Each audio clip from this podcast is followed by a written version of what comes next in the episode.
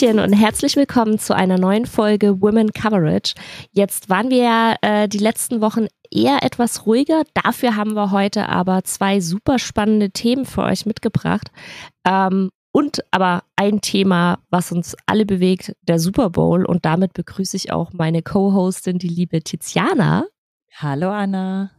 Ähm, genau, lass uns doch ganz kurz über den Super Bowl schnacken. Ähm, du hast ihn angeschaut, oder? Klar, ja, ich habe ihn angeschaut, ähm, habe sogar durchgehalten, was nicht jedes Jahr der Fall ist.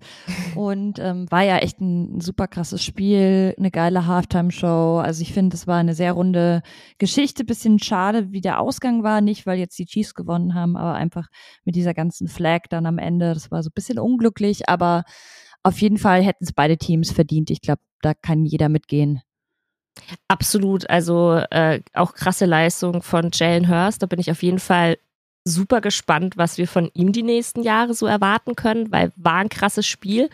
Ähm, ich glaube, Flags und die Schiedsrichter in dem Spiel werden auch in, der, in den nächsten Tagen noch so ein bisschen äh, Thema sein, weil irgendwie, da waren ja, also auch, ich war halt viel, ich habe auch den ganzen Super Bowl angeschaut und was man vor allem so auf Twitter eben mitbekommen hat, war, dass halt ähm, ja, die Leute nicht so zufrieden waren mit den äh, Schiedsrichtern. Ähm, wie, wie hast du dich da gefühlt? Fandest du das alles so okay? Oder also du hast ja jetzt die letzte Flag schon angesprochen. Mm. Ähm, ja, ich finde eigentlich schon die ganze Saison, dass es oft Flags gibt, die ich nicht nachvollziehen kann, äh, dass die NFL da auch inzwischen so sehr hypervorsichtig geworden ist. Also dass man, ich erinnere mich auch gestern beim Spiel gab es ja eine, ich weiß jetzt gar nicht, ob das die am Ende oder eine andere war, wo er ihn einfach nur am Rücken anfasst und das ist dann irgendwie gleich äh, Pass Interference oder sowas gecallt worden. Also ich weiß jetzt gerade nicht mehr genau, welche Szene das war, aber das war so sehr sensibel gepfiffen. Und das ist mir die ganze Saison schon aufgefallen, ähm, dass eigentlich Körperkontakt fast gar nicht mehr erwünscht ist. Und so, also ich habe das Gefühl, sie wollen sich so vor allem schützen und dadurch pfeifen sie aber oft auch nicht richtig. Also ich glaube, es ist eine, eine schwierige Entscheidung, äh, ähnlich wie jetzt beispielsweise auch dieses ganze VAR-Thema in der Bundesliga, das ja immer wieder hochkocht. Ähm, die Schiris haben sicher auch nicht einfach in, in solchen Drucksituationen da dann die richtige Entscheidung zu treffen, aber gerade diese letzte Flag, die ja dann doch spielentscheidend war, ähm, ja, das finde ich halt dann irgendwie schade, wenn so dann eben ein Team gewinnt oder halt verliert, ähm, wenn das dann irgendwie die Schiris beeinflussen. Ja, total, total. Also wie gesagt, da bin ich auch sehr gespannt, ähm, auch was wir für Veränderungen dann in der nächsten Saison sehen. Äh, kurz zur Halftime-Show. Du hast ja schon gesagt, fandest du gut? Magst du noch kurz irgendwie dazu was sagen? Ja, voll gerne. Ähm, ich habe tatsächlich auch gerade schon bei, bei Instagram noch mal ein bisschen äh, reflektiert. Ich finde, es war äh, musikalisch gesehen für mich wahrscheinlich der rundeste Super Bowl, den es hier gab, von der äh, Nationalhymne der Amerikaner, die ja von Chris Stapleton äh, vorgetragen krass. wurde, genau.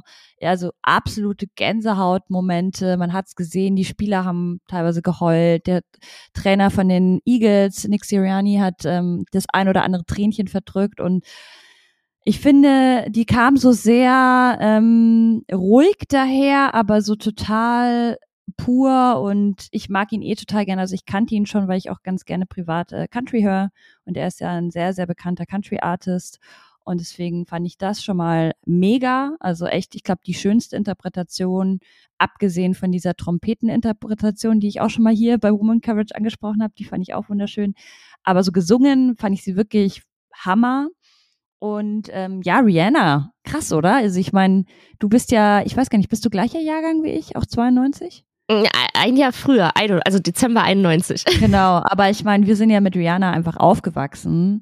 Ähm, und ich finde, gestern ist einem das wieder mal äh, so bewusst geworden, wie viele Banger die einfach hat. Also und wie viele Jahrzehnte die einfach schon im Business mit dabei ist, obwohl sie ja noch nicht so alt ist. Aber die hat echt einen Hit nach dem anderen rausgehauen. Und ich weiß nicht, wie es dir geht, aber ich finde, sie hat so als weiblicher Artist auch ähm, ganz, ganz viel, ja, also zum einen natürlich eh verändert in der ganzen Musikwelt mit ihrer Art und Weise. Also ich finde, sie ist eh eine sehr inspirierende Persönlichkeit, aber auch gestern, die hatte so eine ganz spezielle Aura, so total selbstsicher, äh, auch mit ihrem Babybauch, super cool, hat es voll lässig runtergespielt und ähm, Hammer gesungen auch. Also ich finde, live äh, gab es schon viel, viel mehr Künstler auch beim Super Bowl, die echt nicht so geil waren. Und Rihanna, muss ich sagen, hat mich total überzeugt. Und ja, viele haben sich ja bei Twitter beschwert, dass ihnen zu wenig Show war und so, dass es sie nicht abgeholt hat. Ich muss sagen, mich hat's komplett abgeholt. Ähm, die Tänzer ich fand waren das Bühnenbild krass. Ja, ich, ich fand auch die Tänzer mega, die Choreo war super. Sie hat super cool auch getanzt, ohne es jetzt so zu übertreiben, weil ich weiß noch zum Beispiel Beyoncé, die hat ja auch mega viel getanzt. Mhm. Ähm, und die fand ich auch super, aber bei der hat man manchmal gemerkt, dass die dann so ein bisschen außer Atem war, beispielsweise. Und bei Rihanna war es halt irgendwie so, sie hat mal mitgetanzt, aber sie hat sich schon auf Singen fokussiert und ja, auch wie gesagt, ihr, ihre, ihr Outfit und so. Ich fand alles mega cool. Wie, ja. wie fandest du es? Also, also, ich, ich fand's, ich fand's krass, ähm, so viele Songs auch einfach, wo ich mitgesummt habe. Also ich muss sehr leiser sein, weil äh, mein Partner hat schon geschlafen. Äh, ich habe ganz alleine angeschaut und äh, war aber einfach, also ich, ich fand es richtig krass. Was ich super spannend fand online waren zwei Dinge. Ähm, also erstens, dass die Leute, wie du auch schon gesagt hast, so, oh, das war jetzt aber ein bisschen träge. Und ähm, dann habe ich zwei Sachen sind mir aufgefallen. Einerseits haben sehr, sehr oder was heißt sehr, sehr viele, einige Leute dann gesagt von wegen, äh, warum musste man dann ja da jetzt eine Schwangere nehmen? Man sieht ja, was dabei rauskommt, quasi, so von wegen, die tanzt dann nicht richtig, wo ich so war, so, hä? Ich fand die Show krass, äh, wie die da auch nach oben gestiegen ist und eins der letzten ähm, Bilder, wo dann die Thronenfahrt so wegging und so. Also, das fand ich richtig krass. Und ähm, dann fand ich auch super spannend, dass, und das finde ich eine gute Entwicklung, dass online ganz, ganz viele Leute nicht erst, also nicht drüber gesprochen haben, dass sie schwanger ist. Also man hat das, man hat erst abgewartet, hatte ich das Gefühl, bis das dann quasi von einem Vertreter von ihr bestätigt wurde nach dem Auftritt. Und da haben ganz, ganz viele das erstmal so, das nicht angesprochen. Und das finde ich eine schöne Entwicklung, weil es hätte ja auch einfach von ihrem letzten Baby doch der Bauch sein können. Das dachte ich tatsächlich am Anfang und habe schon ich so ein auch. bisschen meine Freunde, wir haben nämlich hier als Gruppe geguckt und die meinten mhm. dann so, ja, die ist ja schwanger und ich war halt so, hä, nee, die hat doch hier erst gerade ihr Baby gekriegt. Mhm. Das, äh, so sieht ein weiblicher Körper aus, wenn er sich halt langsam zurückbildet und habe ja. die voll so geschämt. Musste mich heute auch entschuldigen, als ich dann gelesen habe, sie ist tatsächlich schon wieder schwanger.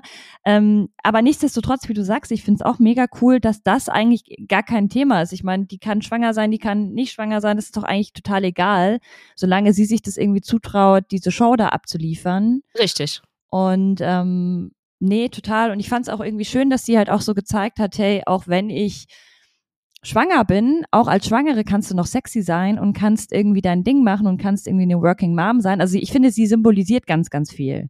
Ab, absolut, absolut. Also ja, wie gesagt, also das, das fand ich einfach schön, dass das dann auch so gezeigt wurde. Ähm, ich habe auch nebenbei, also ich habe den Super Bowl quasi angeschaut und auf meinem Tablet nebenbei hatte ich den Stream von ähm, äh, Chris von Pizmeet und äh, heißt er Mikkel Stiefel, Stiefelhagen? Stiefelhagen, ja, genau. Genau, genau, genau. Von denen hatte ich den Stream laufen und die sind da auch gar nicht drauf eingegangen. Und das fand ich halt einfach richtig schön zu sehen, dass das, dass halt auch solche Leute da jetzt nicht dann sagen gleich so, oh, sie ist schwanger. Also auch wenn sie den Bauch ja schon dann präsentiert hat, einfach. Mhm. Aber es ja, hätte ja. ja, aber bei ihr könnte ja wirklich beides sein. Also auch einfach, dass sie den weiblichen Körper feiert. Hätte ja Total. genauso sein können, so.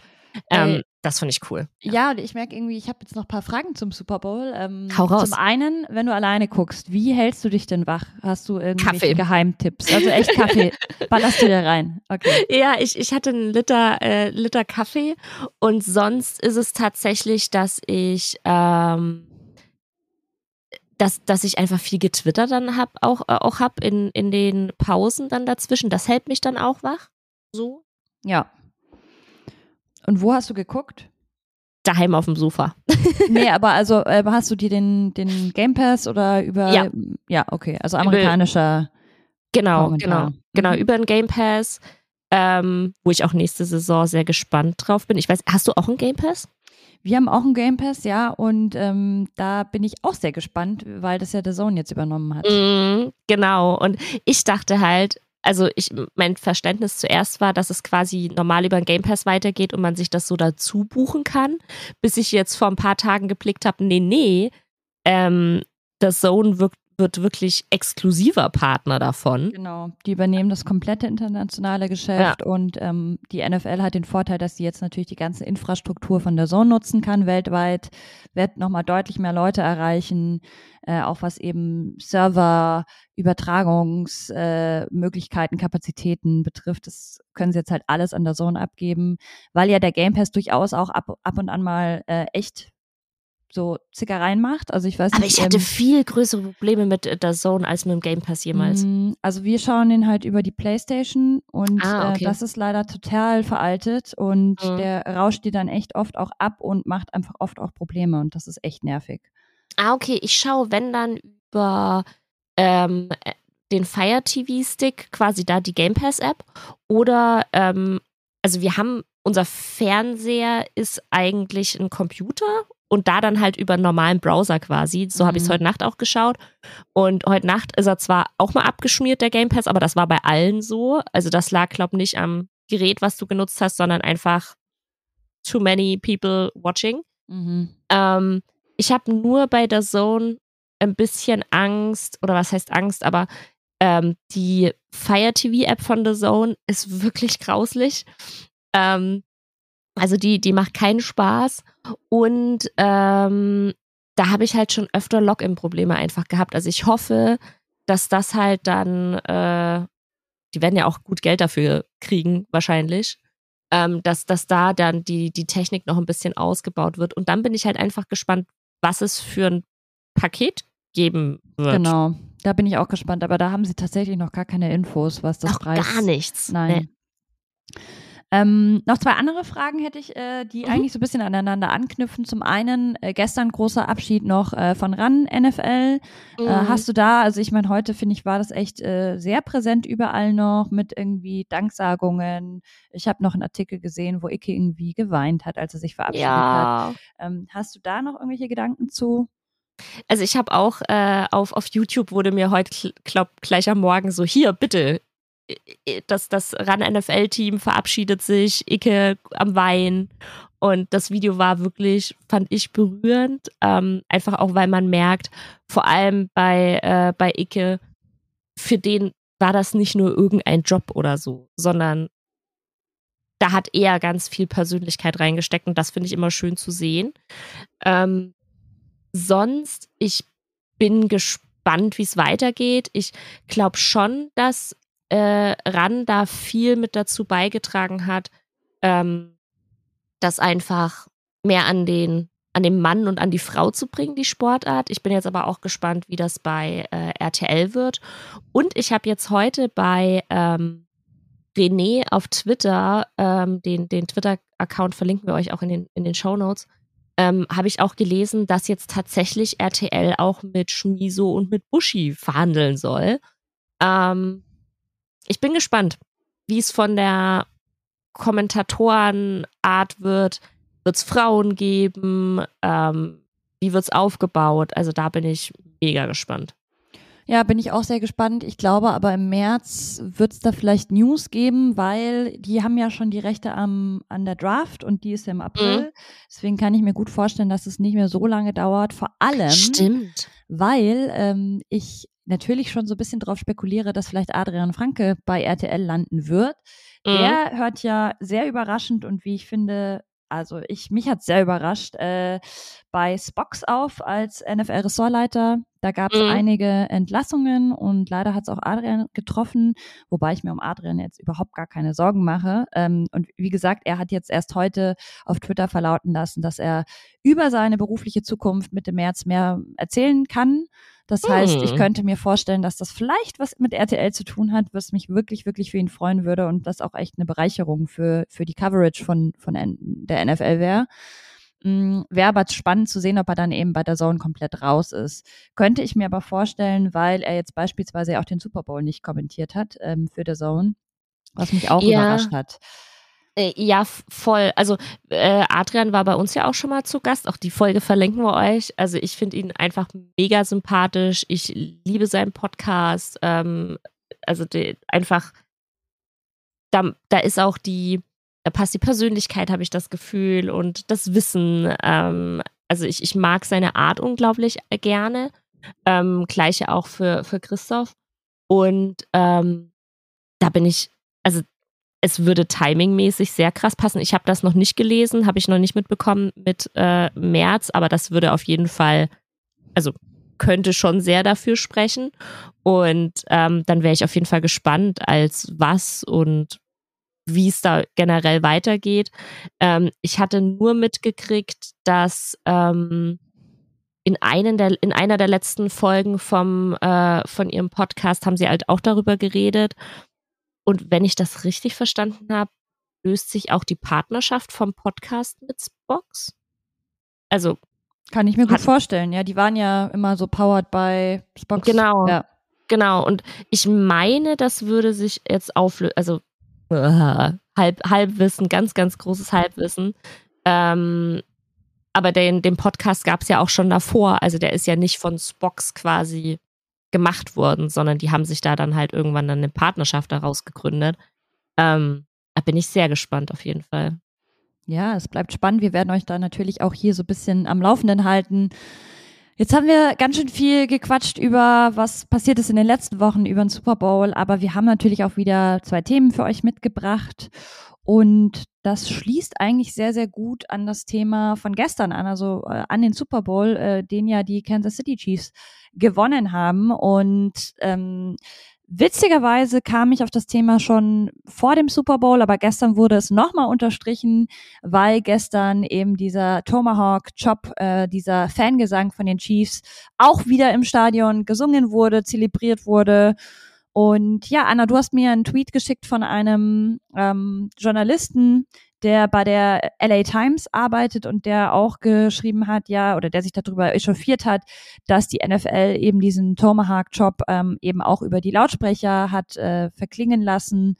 Und er hat sich darüber aufgeregt, dass es eben so, eine, so ein Double Standard, also so eine Doppelmoral ist, dass sie einerseits halt sagen, okay, Washington soll irgendwie sein, sein Team, Teamnamen ändern und andererseits erlauben sie dann aber solche Fangesänge oder unterstützen das sogar noch. Ähm, und ich habe mir dann ein paar Kommentare darunter durchgelesen und war echt schon wieder sehr, sehr am Verzweifeln äh, der Menschheit, weil es echt, es war echt einfach schon wieder Bodensatz, äh, was man da gelesen hat. Und das Verständnis war halt scheinbar schon wieder überhaupt nicht gegeben. Also jedenfalls von dieser Bubble, die da kommentiert hat.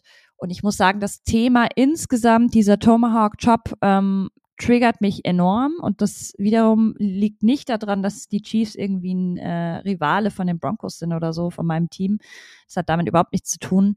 Anna, ist das was, was du noch wahrnimmst, also diesen äh, diesen Chant oder ist es was, wo du sagst, das nimmst du schon gar nicht mehr wahr, weil es so normal ist ähm, im Arrowhead Stadium beispielsweise? Doch, ich nehme es auf jeden Fall noch wahr. Also äh, ich frage mich halt auch schon die ganze Zeit, seit das Ganze um Washington, also der neue Name des Washington Football Teams und so, ähm, ich dachte eigentlich, das wäre der Stein des Anstoßes gewesen für andere Teams da mal äh, ihre Namen und äh, ihre Gesänge und ihre Maskottchen zu überdenken.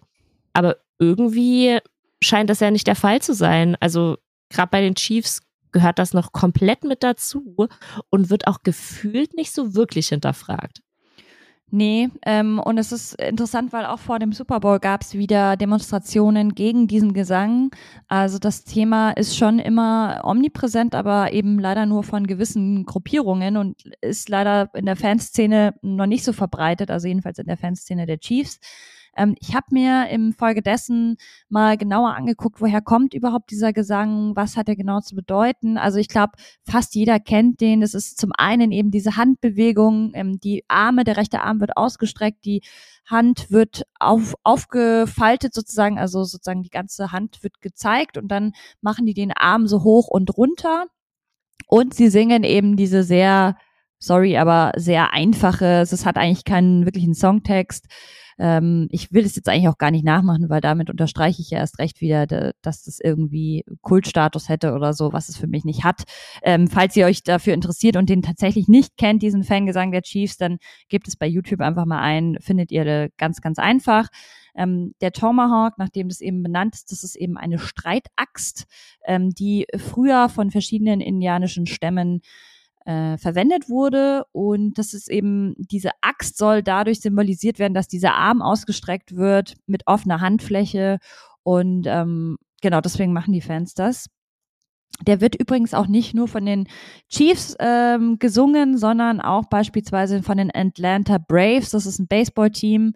Also das äh, ist nicht äh, exklusiv äh, den Chiefs zuzuschreiben, aber ja, bei den Chiefs ist er, glaube ich, inzwischen am größten. Die machen den jetzt so seit 1990 und das ist eine komische Geschichte, wie das überhaupt nach Kansas City kam, weil das hat eigentlich mit Kansas City gar nicht viel zu tun, sondern das wurde von einer Marching Band damals bei einem Spiel das erste Mal ähm, sozusagen ja, in, wie sagt man das denn, vorgeführt vielleicht, also von der Northwest Missouri States Marching Band.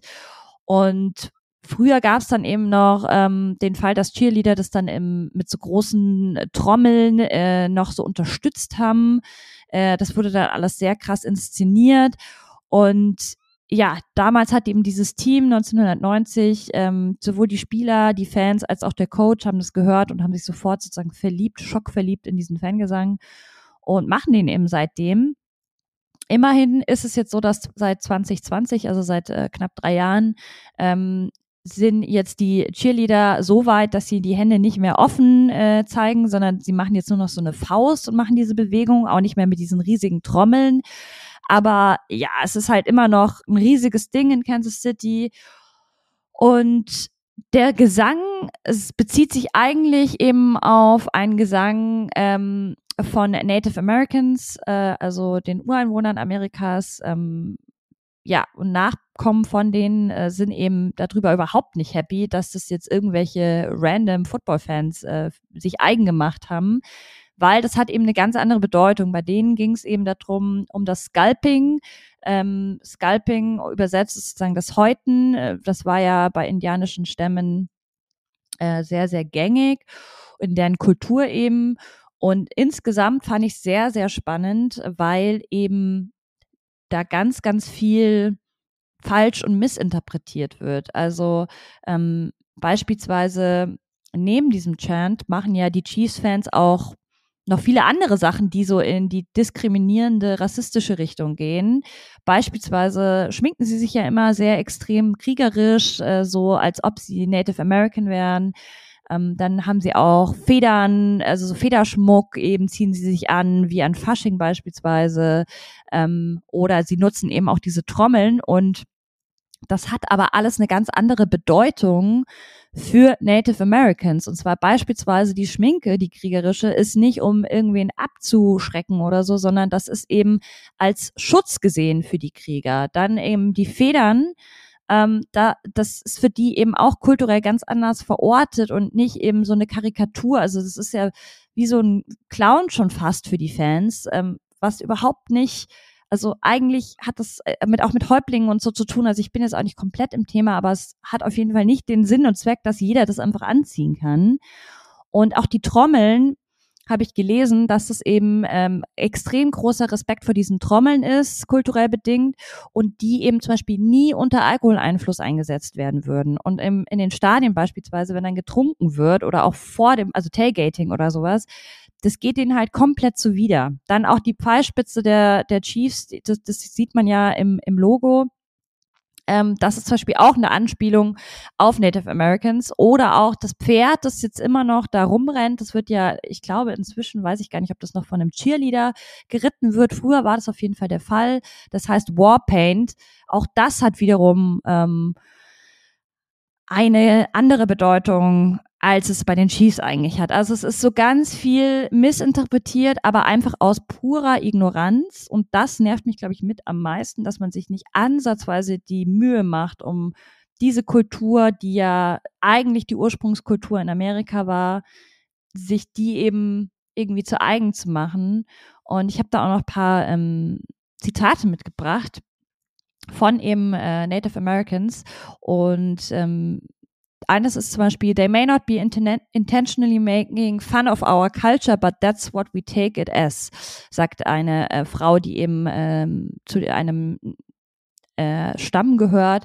Oder auch, äh, I find it incredibly offensive because it's an absolutely horrible stereotype type of what a native person is, sagt auch beispielsweise Vincent Schilling der eben ähm, ein Institut leitet im Bereich Native American. Also die sehen das einfach ähm, sehr als Affront gegen sich, sehr ignorant und es gibt langsam so ein bisschen Gefühl dafür insgesamt in Amerika, dass das nicht okay ist. Also beispielsweise äh, 2009 hat schon eine Schule in, in den USA den Chant sogar verboten, weil dieser eben diskriminierend ist.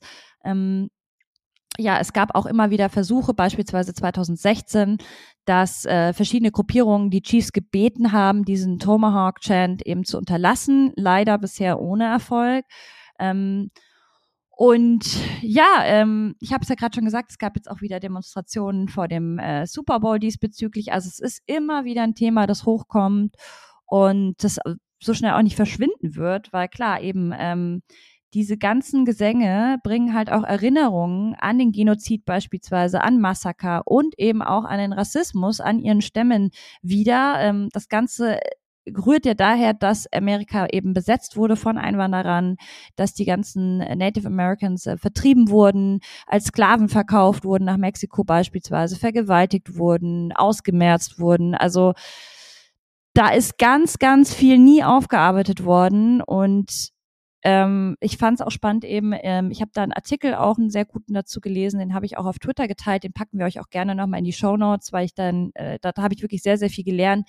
Da stand halt auch drin, es geht viel auch darum, dass erwartet wird, dass diese Native Americans, die eben das immer noch nicht so ganz diesen Schmerz verarbeitet haben, dass die sich einfach anpassen und sagen, hey, passt schon, äh, ist okay, dass ihr alle unsere äh, kulturellen ähm, Items aufnehmt, die benutzt, wie sie euch gefallen, ähm, ohne sozusagen, dass da irgendwie Empathie entgegengebracht wird. Und ja, es ist halt einfach noch nicht so lange her. Also wenn man sich überlegt, ähm, Amerika gibt's noch nicht so lange, das sind jetzt nicht tausende von Jahre und das sind oft nur paar Generationen, die da dazwischen liegen.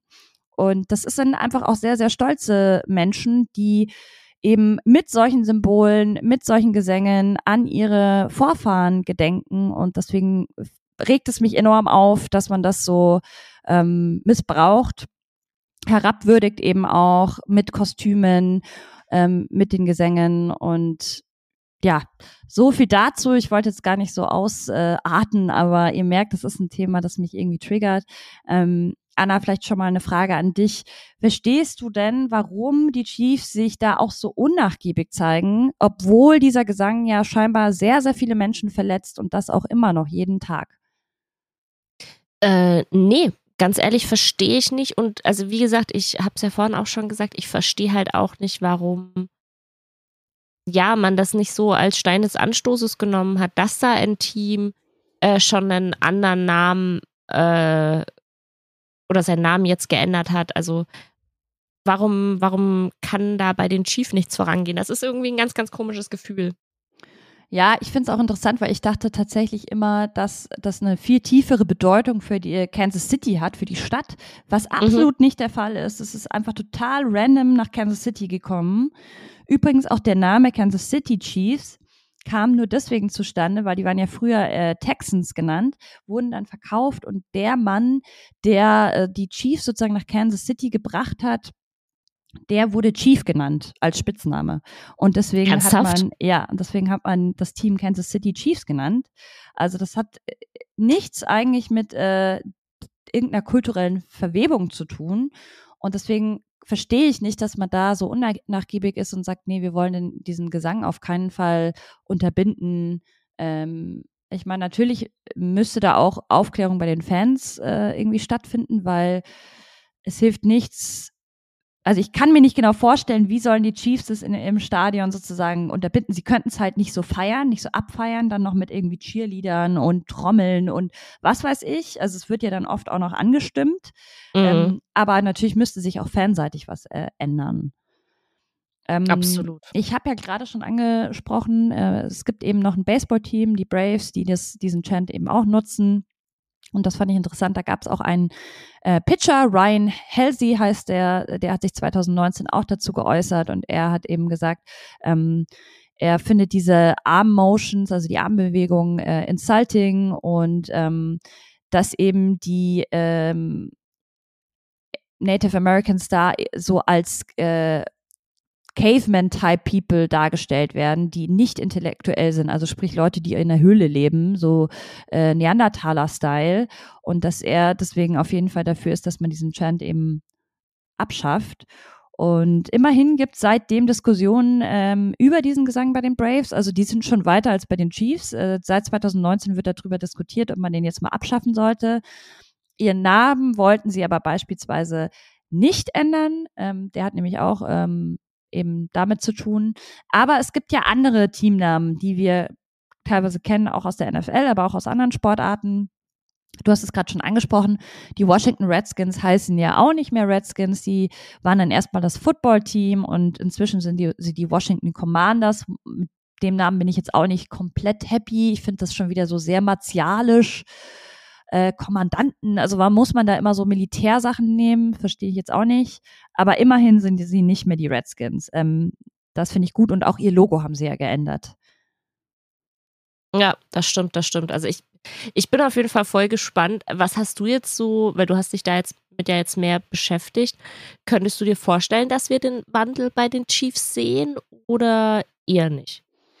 Ich glaube eher nicht. Also äh, was man so mitbekommen hat, wie viele Leute, wie viele Gruppierungen sich da schon versucht haben ähm, einzusetzen, äh, irgendwie Empathie zu schaffen, Dialog zu schaffen und es ist einfach komplett, es wird komplett wegignoriert, als ob es dieses Problem nicht gäbe.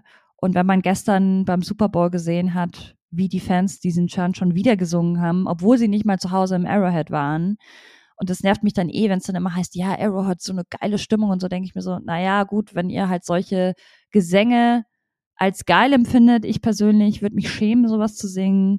Aber da würde mir beispielsweise, würde mich sehr interessieren, was auch ein Daniel Jensen von der Footballerei sagt, der ja den, das Chiefs Kingdom, den Podcast hat, ähm, wie der das bewertet. Der ist ja Chiefs-Fan durch und durch, weil ich kann mir nicht vorstellen, dass Leute, die ja, halbwegs irgendwie reflektiert auch äh, sind und Daniel ist eigentlich ein sehr reflektierter Mensch, dass man das dann irgendwie cool findet oder abfeiert, wenn andere Leute diskriminiert werden. Das verstehe mhm. ich nicht.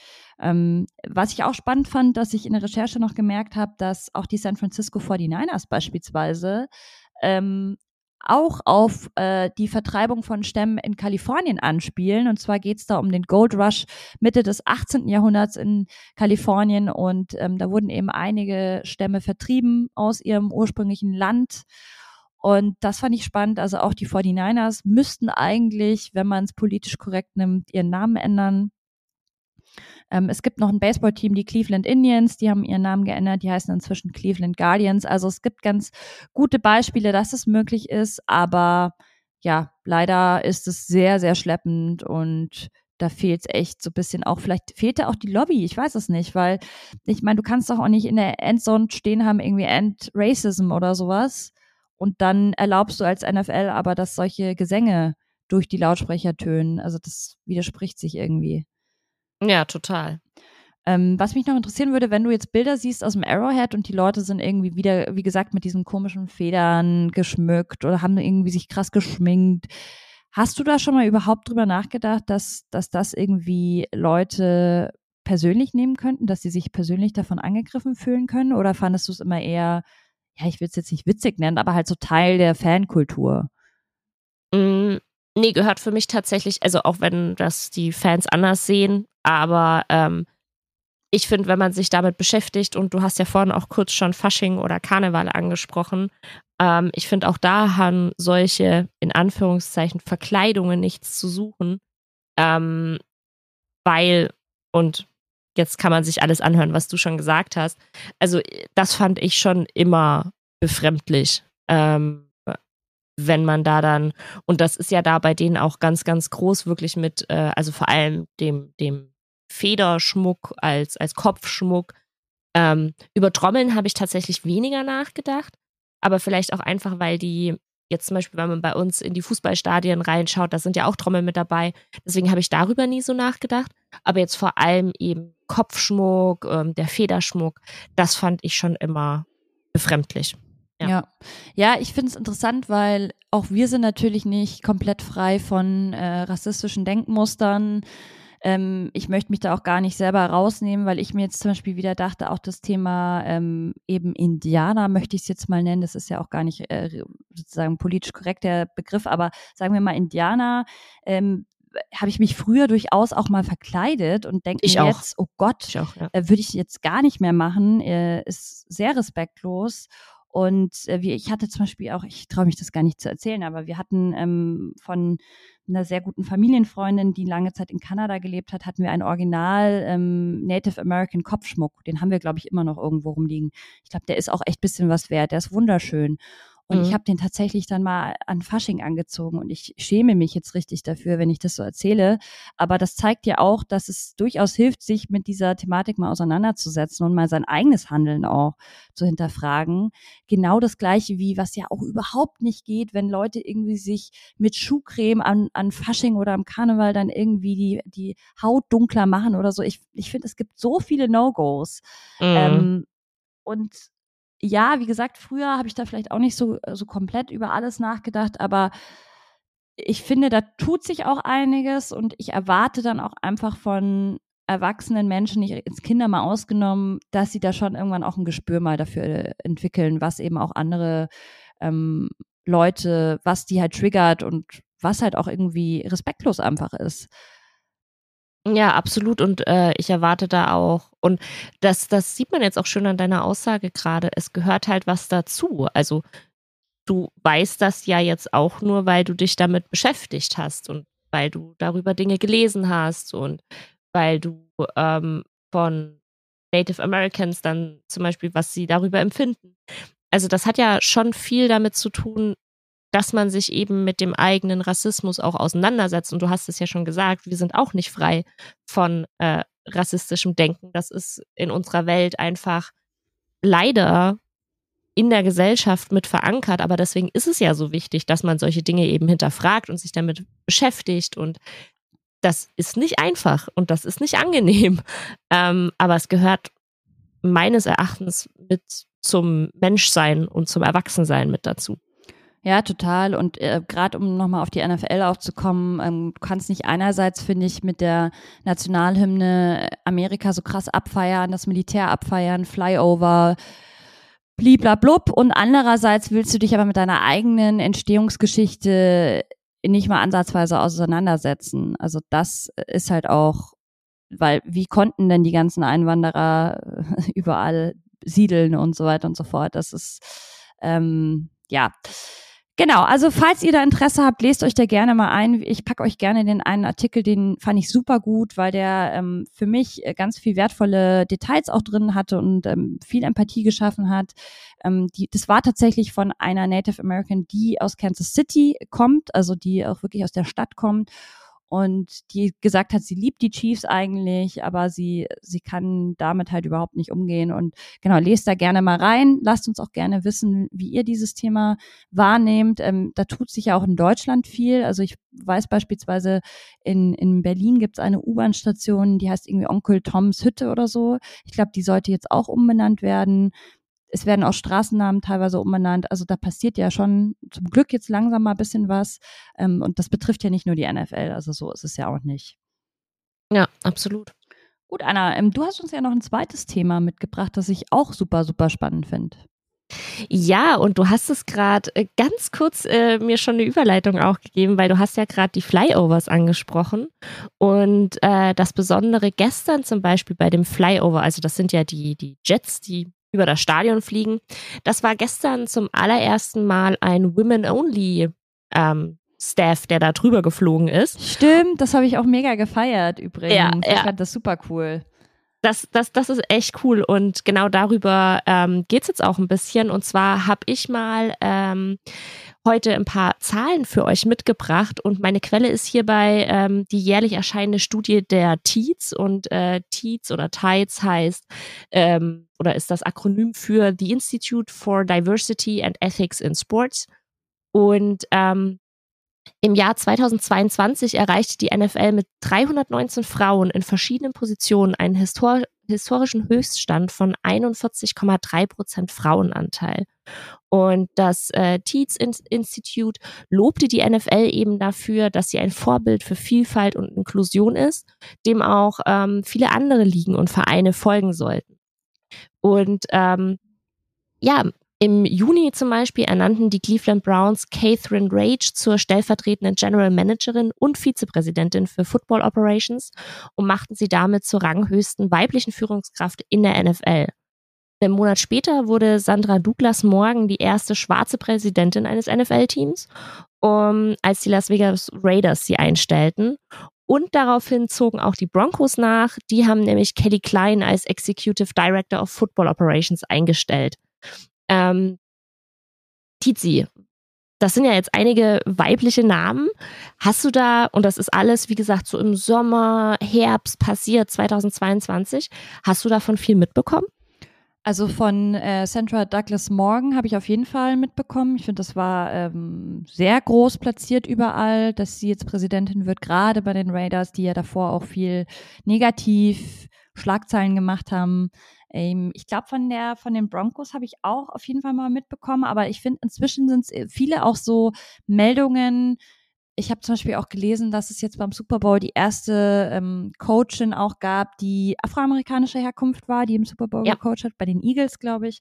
Also ich finde, da kommt jetzt schon immer mal was. Ähm, ich nehme das immer sehr, sehr gerne auf und versuche das auch zu teilen, aber ist ja auch voll schön, dass da immer mehr kommt. Aber deswegen, ich weiß jetzt gerade nicht mehr genau, ob ich jetzt bei jeder von, von deinen eben erwähnten, das, ich habe sicher mitbekommen und mitgelesen, aber jetzt das meiste war tatsächlich die Präsidentin von den Raiders. Mhm. Ja, ging, ging, mir auch so, ging mir auch so.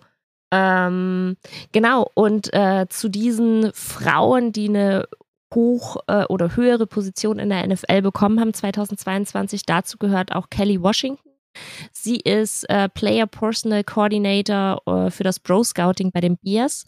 Und ähm, sie wies in einem Interview auf den Druck hin, den sie und andere weibliche Führungskräfte verspüren, um ja, die Erwartungen zu erfüllen. Und vor allem, und das war sehr spannend in dem Interview, sie sagte halt, als Frau hat man nicht das Gefühl, nur die Erwartungen erfüllen zu müssen, sondern sie zu übertreffen und ähm, besser zu sein als äh, männliche Counterparts und weil sie halt dann vor allem, also weil man als Frau oftmals dann auch auf einmal eine Pionierin ist in der Rolle, die du dann inne hast. Und dafür muss man halt auch gemacht sein und das fand ich mega spannend, weil klar, vielleicht hat da drauf jemand gar keinen so einen Bock äh, da jetzt quasi so, ey, du bist die erste Frau und dann wird das alles hinterfragt und dann weiß man selber das Internet und dann ist das wieder ein, ein anderes, wie das Leute wahrnehmen. Also das fand ich super spannend und ähm, Washington betonte eben auch, wie wichtig es ist, sich gegenseitig zu unterstützen, zusammenzuarbeiten und halt auch über Probleme zu sprechen. Und ähm, sie sagte halt, worüber super wenig gesprochen wird, vor allem für äh, weibliches Personal, was sich umziehen muss an einem Spieltag, dass es keine Frauenumkleiden gibt. Und darüber habe ich noch nie nachgedacht, aber. Das ist tatsächlich was. Die müssen wahrscheinlich dann einfach auf irgendwie von den Fans oder so auf die Toilette gehen oder müssen in die Abstellkammer oder so. Genau, die Abstellkammer ist es tatsächlich meistens, von dem, was ich jetzt gelesen habe. Ach krass, ja. Das ist, ich meine, da muss ich natürlich auch noch einiges tun. Ja, Aber das absolut. ist natürlich was, was die wahrscheinlich auch beim Stadionbau gar nicht so richtig bedenken oder bei den Facilities insgesamt. Ja, also glaube ich, glaube ich auch absolut. Und ähm, ja, also 2022 gab es in der NFL ganze sechs äh, weibliche Vollzeitcoaches, 21 weibliche Athletiktrainerinnen und unter anderem auch Sarah Thomas, die, äh, das ist die, die 2002, 2020 den Super Bowl als erste Frau geleitet hat. Und sie gehört eben zu einem äh, Kader aus, ich glaube, vier weiblichen Officials, die es jetzt mittlerweile in der NFL gibt. Und ähm, ja, zum Beginn der Saison gab es insgesamt fünf, 15 weibliche Coaches. Das ist mehr als jeder andere männliche Profisport äh, hat. Und eben, wie gesagt, die sechs weiblichen Vollzeit-Coaches, von denen vier Women of Color sind. Und ähm, ich wollte euch mal die Namen einfach sagen, weil ich finde, es ist wichtig, dass man die Namen auch mal gehört hat. Also die sechs weiblichen Vollzeit-Coaches sind ähm, Angela Baker, die ist bei den Giants, Kelly Brownson bei den Browns, dann Meryl Javadiva und es tut mir mega leid, wenn ich die Namen falsch ausspreche. Sie ist bei den Bucks. Dann haben wir Jennifer King, Washington Commanders, Autumn Lockwood, das ist die, wo du äh, gerade vorhin auch erwähnt hast, äh, das ist die von den Eagles. Und dann haben wir noch Lo Locus, die ist auch bei den Bucks. Und ähm, die NFL macht ja auch einiges, um eben äh, auch Frauen zu unterstützen. Ähm, und jetzt gab es zum Beispiel 2022 das sechste jährliche Women's Career in Football Forum mit dem Ziel, ähm, ja, eine Talentpipeline quasi zu schaffen und Karrieremöglichkeiten im Football für Frauen aufzuzeigen. Das Forum äh, ist vor allem für Teilnehmerinnen aus dem College Football gedacht und äh, soll da eben ja, dass sie sich ver verknüpfen können mit anderen Profis, äh, die bereits jetzt im, im Football sind und äh, da soll eben Wissen ausgetauscht werden, man soll Einblicke erhalten und vor allem äh, sich vernetzen können. Und äh, genau zu diesem Vernetzen, da ist es dann halt wirklich so gedacht, dass in diesem jährlich stattfindenden Treffen einfach auch die Männer der Liga, die Frauen kennenlernen können. Und darüber äh, sind wirklich schon einige Leute dann tatsächlich auch an Jobs gekommen.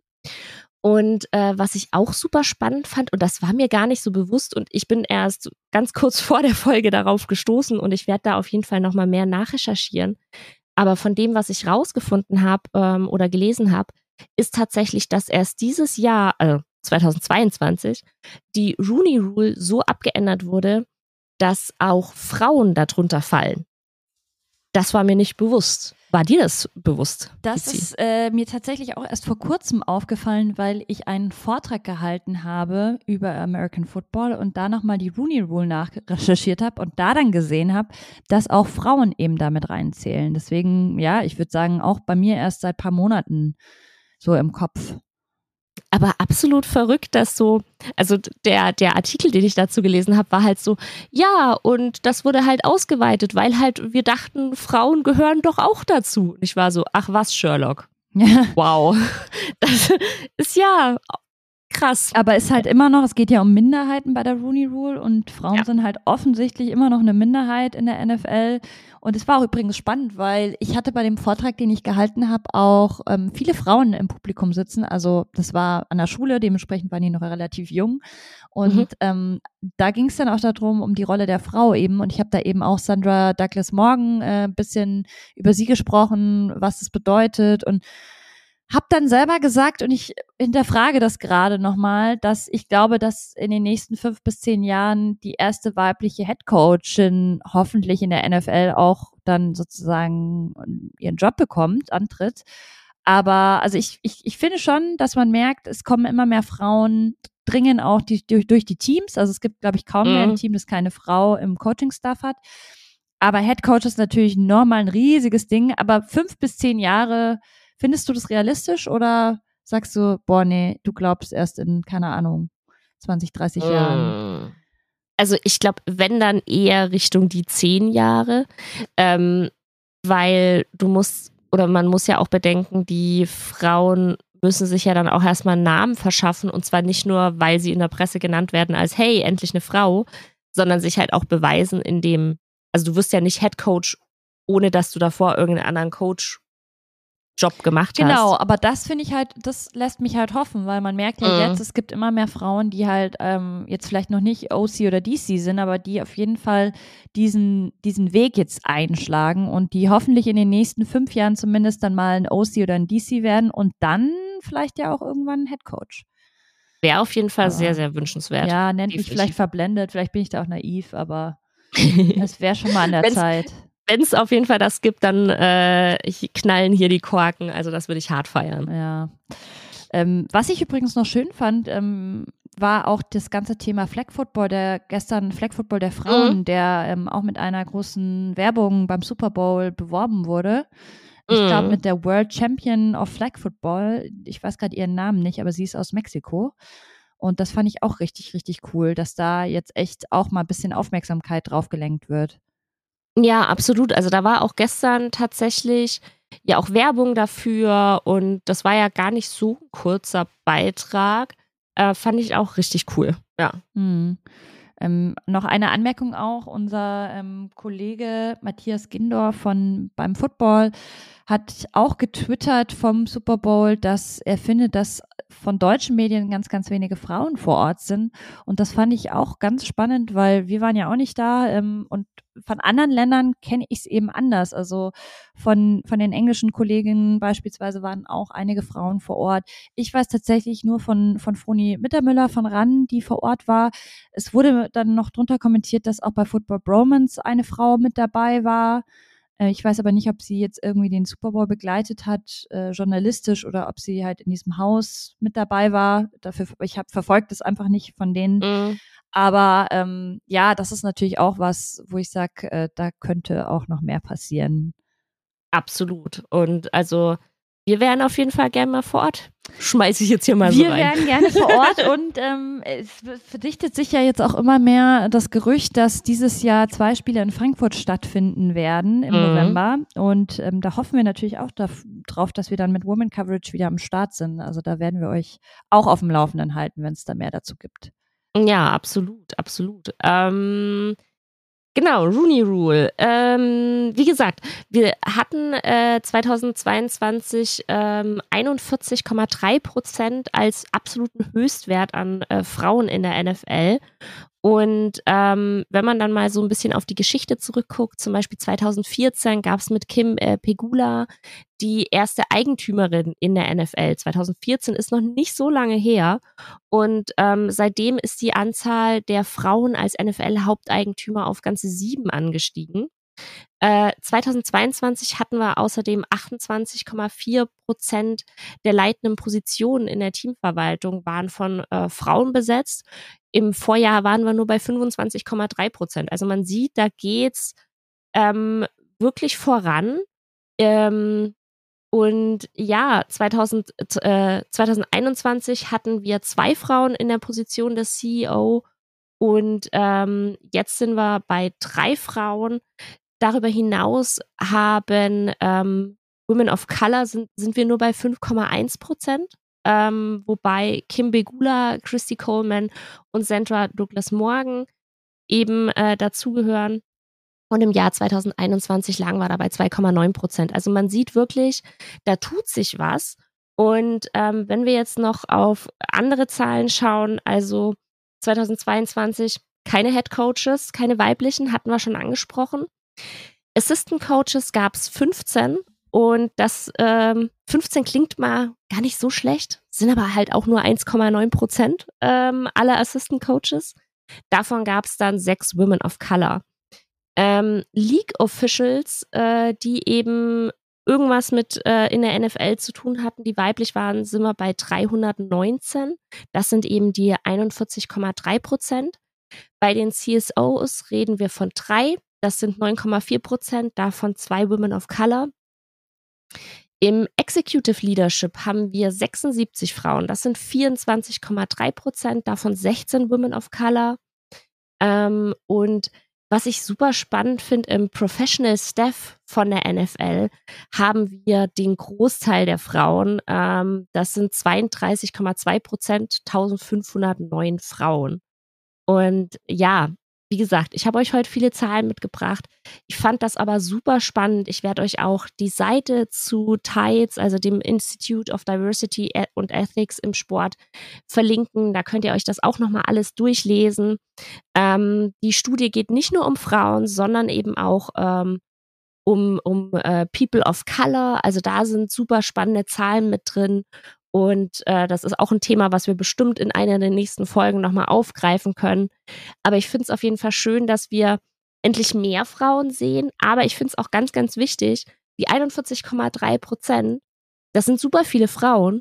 oder das ist schon mal ein, eine gute Zahl, aber das sind halt nicht viele Frauen in den krassesten Führungspositionen. Ähm, und gesagt, ich bin sehr, sehr gespannt, wann wir die erste Frau als Head Coach sehen. Ähm, ich hoffe, dass du recht hast mit deiner fünf bis zehn Jahresvermutung. Das würde mich unglaublich freuen. Und wir werden euch hier auf jeden Fall weiter am Laufenden halten, wenn weitere Frauen äh, es in die NFL schaffen und ähm, da ihre Jobs bekommen, weil ich das einfach ein mega spannendes Thema finde. Und ich finde es auch ein mega wichtiges Thema, das zu beleuchten, um auch einfach zu zeigen, dass das eigentlich was ganz Normales ist und das nicht so ein, oh, guck mal, die Frau hat es geschafft, sondern hey, guck mal, die Frau hat da einen Job. Fertig. Voll, aber wir teilen es ja auch immer auf Twitter sehr gerne auf unserem gemeinsamen Account äh, Woman Coverage. Mhm. Folgt uns da gerne rein, ähm, weil ich finde, man muss das auch feiern. Also ähm, ja. ja, es ist leider immer noch besonders, wenn eine Frau so einen Job bekommt.